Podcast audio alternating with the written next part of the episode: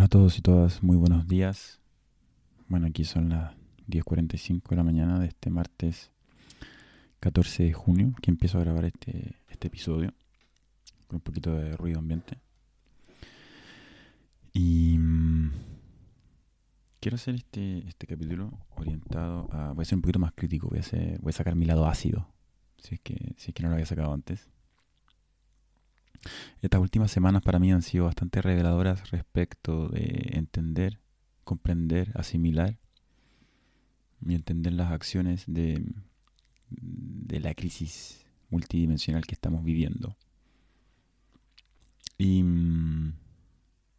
y, una frase que me quedó, que me quedó muy patente, muy, muy, muy guardada, muy, muy clave.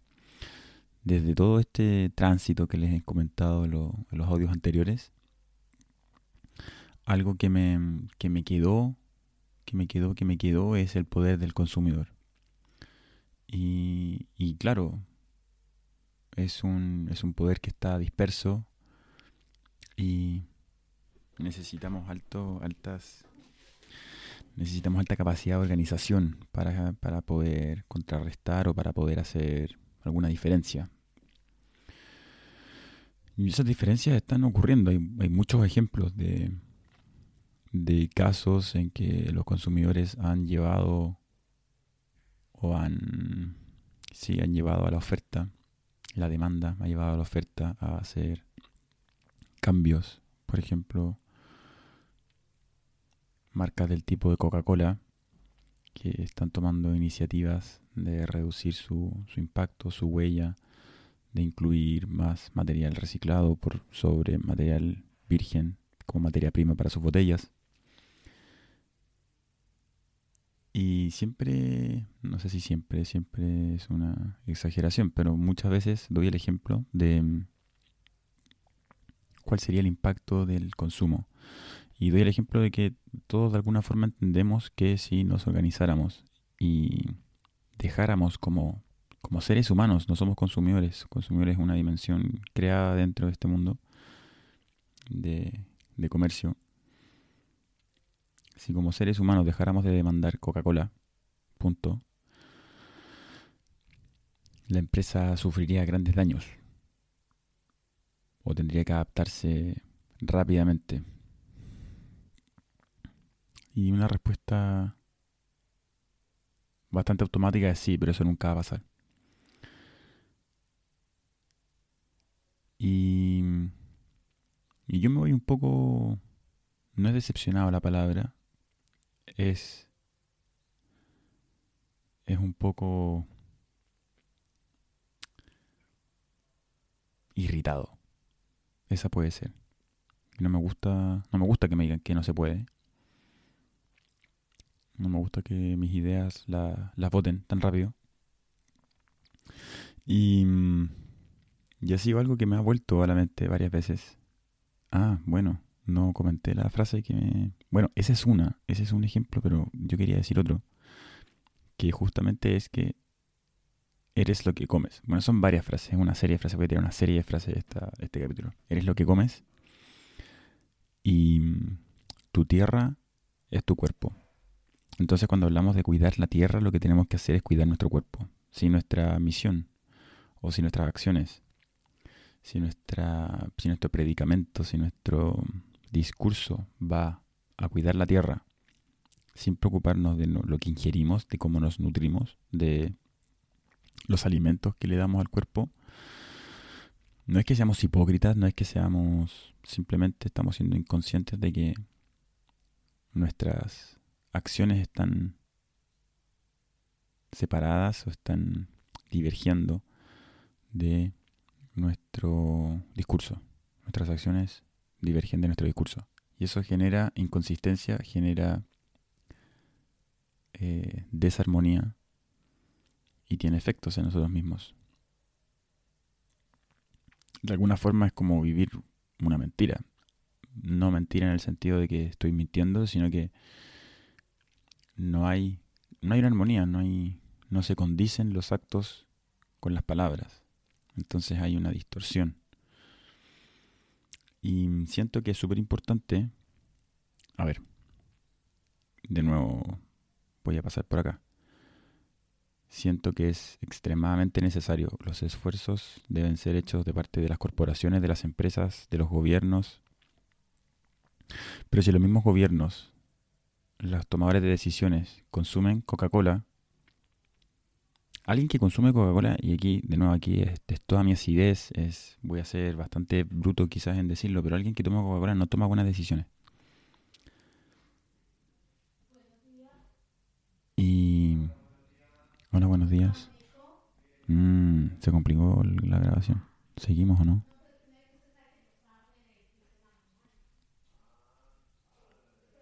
Mm, lo vamos a dejar hasta acá por ahora para abordar el tema del consumo de Coca-Cola. Estuve estudiando un poco el origen del azúcar y, y es interesante, es interesante cómo, cómo este imperialismo corporativo se sostiene sobre el azúcar. Coca-Cola es la marca más valorada del mundo. ¿Cómo? ¿Cómo puede ser Coca-Cola la marca más valorada del mundo? Como, y eso es lo que hablaba en capítulo 1, cómo ya vivimos en ese metaverso, en que una empresa, una corporación es capaz de vendernos una imagen completamente distinta de la realidad. La realidad de Coca-Cola es agua degradada con ingredientes con cero aporte nutricional que nos vuelve adictos a esa sensación. Siente, taste the feeling saborea la sensación, o sea, lo único que entrega es una sensación que nuestro cerebro asocia a buenos momentos, pero que están lejos de ser reales. Aporta a una pobre salud dental. Aporta a, a obesidad y sostiene todo el modelo que está construido en torno a eso. A, a la gratificación instantánea. Em, más allá de decir que todo lo que, que representa todo lo que está mal, representa muchas cosas que realmente no sé si son las no sé si son los valores que queremos en este planeta. Al menos yo. Y estoy hablando por mucha gente me estoy tomando me estoy tomando atribuciones. Estoy consciente que me estoy tomando atribuciones que quizás no me corresponden y feliz de que alguien me ponga en mi lugar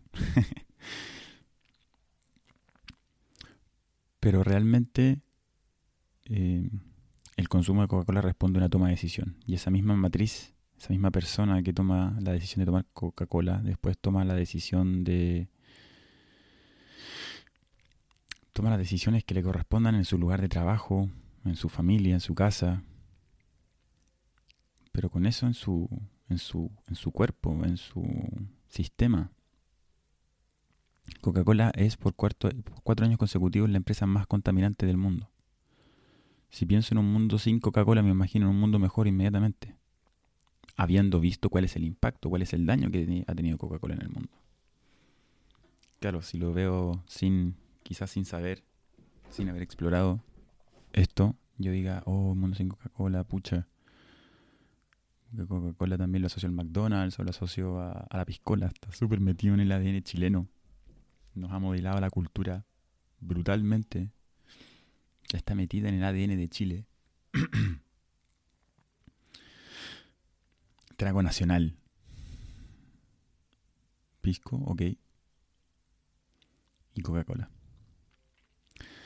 Entonces, la reflexión ha ido sobre, desde el tema cultural, cómo eres lo que comes es realmente nuestra percepción de nuestro cuerpo, nuestra relación con nuestro cuerpo, lo que uno consume, cómo se alimenta, lo que nos echamos a la boca, realmente cómo entendemos el mundo, cómo nos relacionamos con nosotros mismos, mismas, mismas, y con la naturaleza, el entorno, porque lo que nos hacemos a nosotros le pasa al entorno.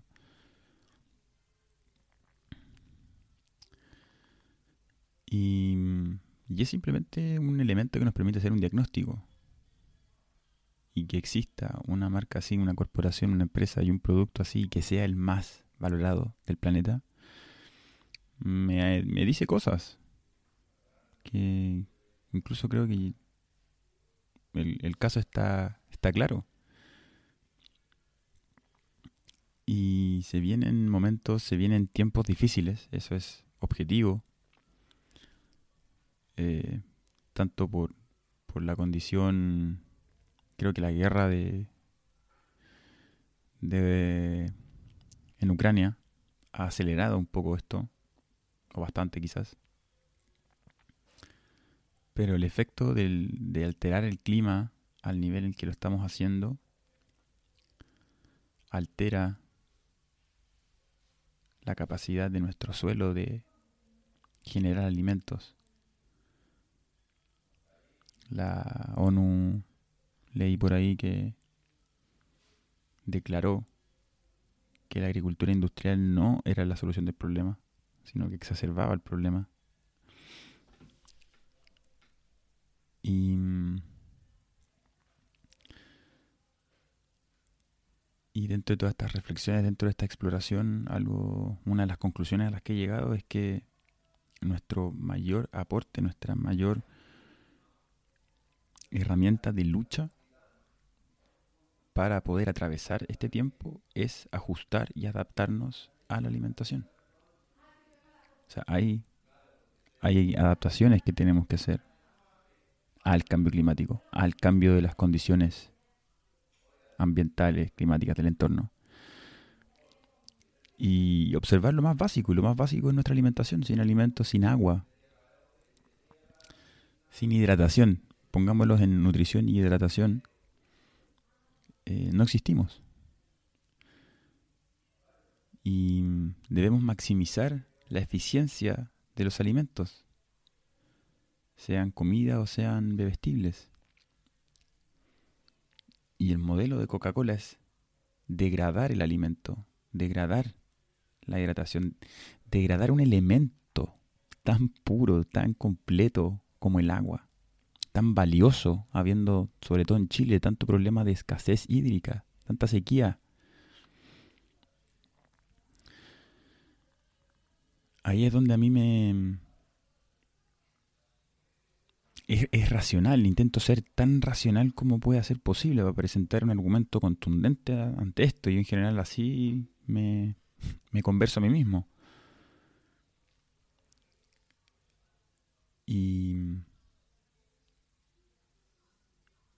Y se habla muchas veces de que la alimentación orgánica o, cierta alimentación basada en plantas no, está disponible para todos, todas, todos. No todos tenemos la, capacidad económica de, sostenerla.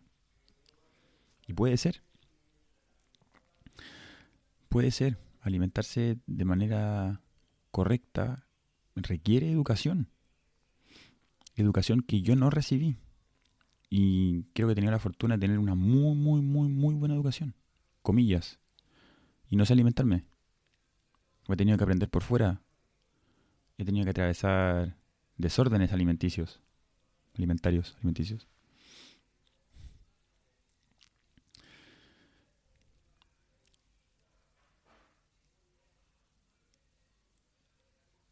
Entonces quería, mm, bueno, quería plasmar eso, quería quería compartir esto, quería hacer este llamado, que ha sido un tema reciente, ha sido un tema reciente en un descubrimiento, un, una conclusión reciente. Es información que está afuera. Yo no he descubierto nada nuevo. Es simplemente leer, leer, leer, investigar y hacer las conexiones. Por lo tanto, la invitación es, es clarísima en este mensaje es a, enterarse de cómo nuestra alimentación está perpetuando el modelo actual.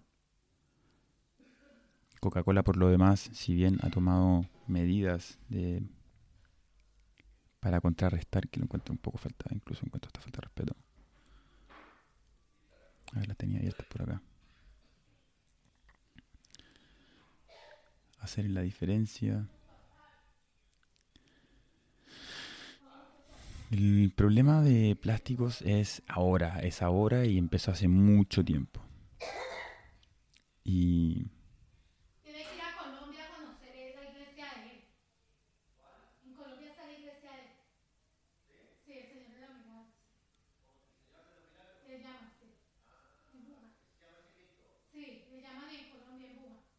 Ya, a ver.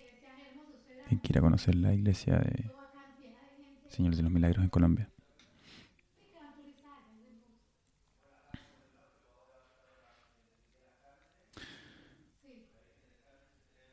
Bueno, entonces, ¿podemos esperar a que las corporaciones hagan los cambios o podemos acelerarlos nosotros mismos?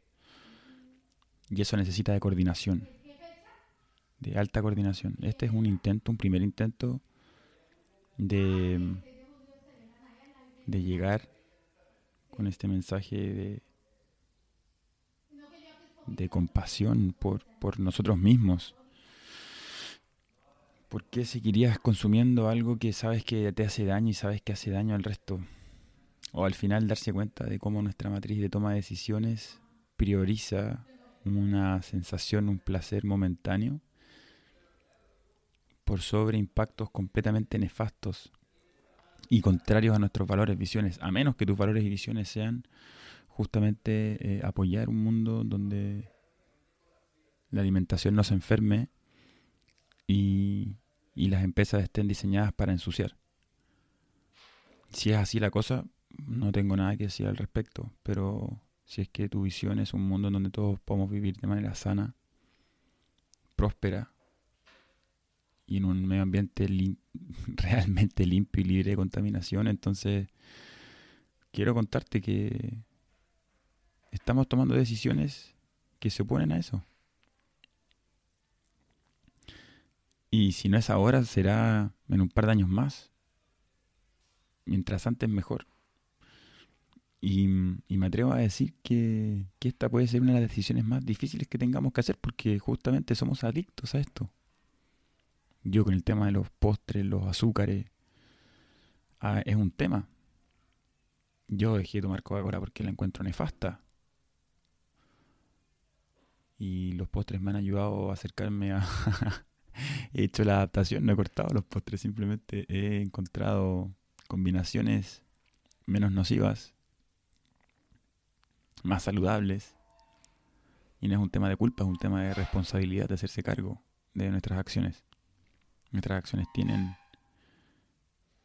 tienen consecuencias, tienen resultados. Y en este mundo globalizado, en este sistema globalizado, esas consecuencias, las visibles, las tangibles, si eres muy afortunado, van a pasar muy lejos tuyo, pero van a pasar igual, de todas formas. Y, y, está la esperanza de que en reflexionar sobre nuestro consumo, nuestro alimento, nuestra alimentación, también vayamos reflexionando sobre el consumo, nuestra la compra de nuestro vestuario, de los electrodomésticos que compramos, de, de las cositas que nos al parecer solucionan la vida y que por ser tan baratas las compramos porque ah mira me voy a comprar esto que me sirve para para colgarme del techo de cabeza cuando tengo hipo. Y está súper barato. Y me lo compro porque cuesta 200 pesos. Me lo compro, lo usé una vez, no lo usé nunca. Y ahí quedó. Y ese elemento cuenta con que probablemente esté hecho de plástico. Tiene toda la huella de la producción, tiene toda la huella del transporte y ahora tiene esa huella en mi closet o, lo voy a botar a la basura. Entonces, de nuevo, sí, entiendo que estos cambios tienen que ser hechos a nivel estructural y, nosotros los seres humanos somos parte estructural, somos, somos la unidad básica. ¿Cómo, ¿Cómo graficar eso?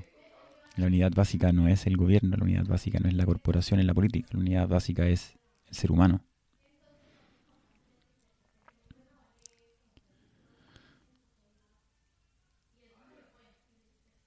Y, teniendo esta conciencia de manera individual, existe o aumentamos las probabilidades de que un futuro líder electo tenga esta conciencia en su toma de decisiones, que es lo que tanto necesitamos hoy día.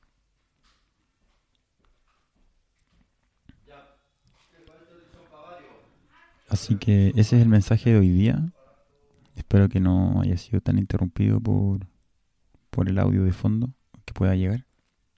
Todavía es parte del piloto, este mensaje se sigue puliendo, pero mm, bueno, esta seguirá siendo la bandera de lucha, un consumo organizado por, más que un consumo, es una reflexión. Es una reflexión organizada de nuestras acciones. Y y si hay decisiones de las que no podemos hacernos cargo o tenemos problemas, entonces entender el problema, entender por qué no puedo salir de ahí, entender por qué me hago, por qué inconscientemente me estoy haciendo este daño, por qué mis acciones me están llevando a hacia un estilo de vida que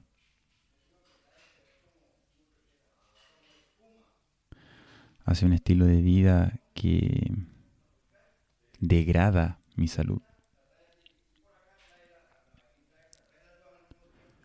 ¿Y de qué manera puedo optar por un estilo de vida que promueva mi salud?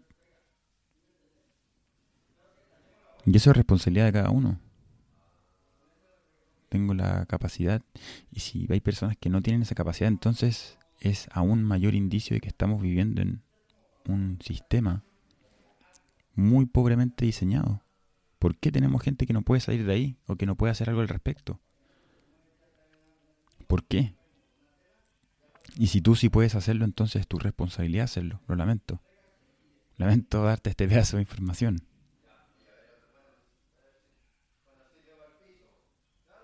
me encanta ver en las películas. Un poder conlleva una gran responsabilidad. Sí, pero son las películas. Bueno, afuera nuestro poder es el poder de elegir. Si tú tienes el poder de elegir, tienes la responsabilidad de elegir por ti por todos tus compañeros, compañeras, compañeros. En la medida en que eres consciente de eso.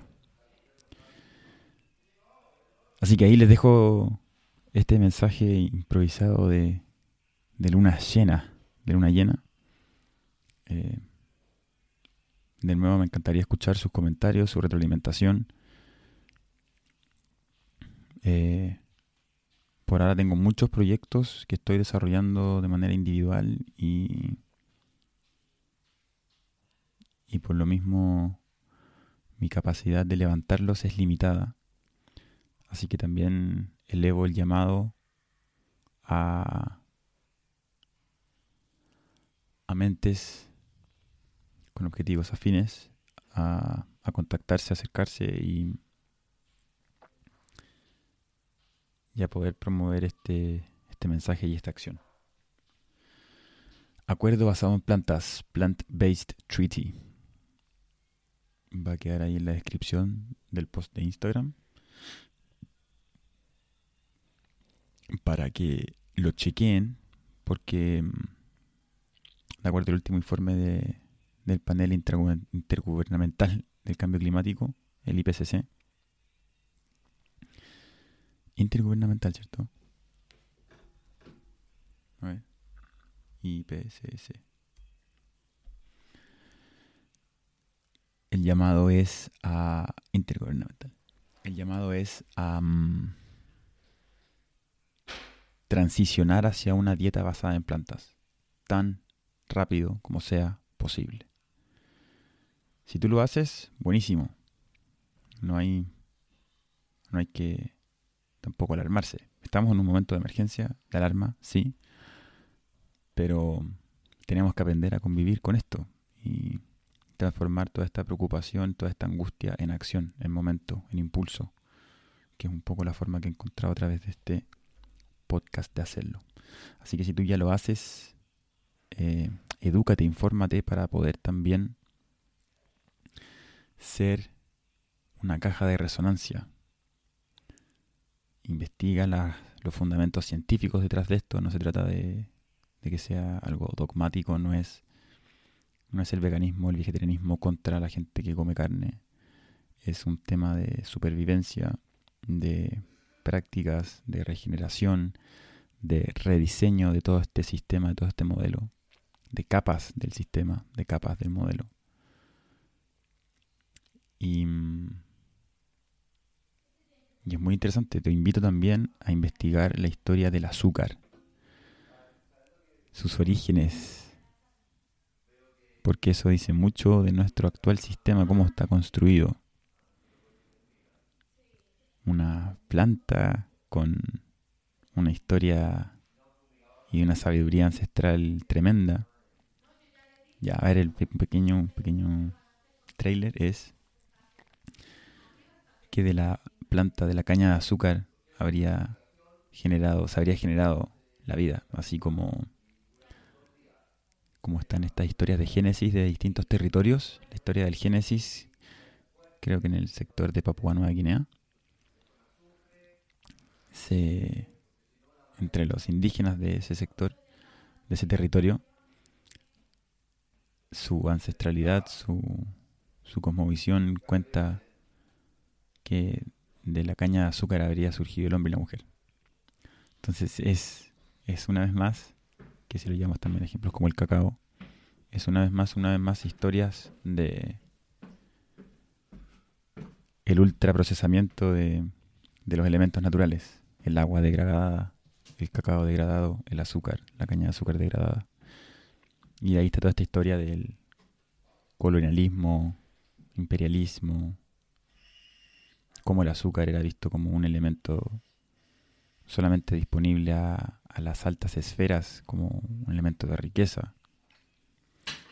Y después está la historia de la colonización de América, la expansión de los cultivos de azúcar y, y ahí la extensión de este imperio por el mundo. Así que está muy bueno. Busquen ahí Historia del Azúcar en YouTube. Hay un par de videos que hablan de esta relación imperialista, colonialista, capitalista neoliberal. Eh, también no es ideológico que el capitalismo sea malo o que simplemente tiene errores de diseño que están a la super vista. Y eso. Muchas gracias. Adiós.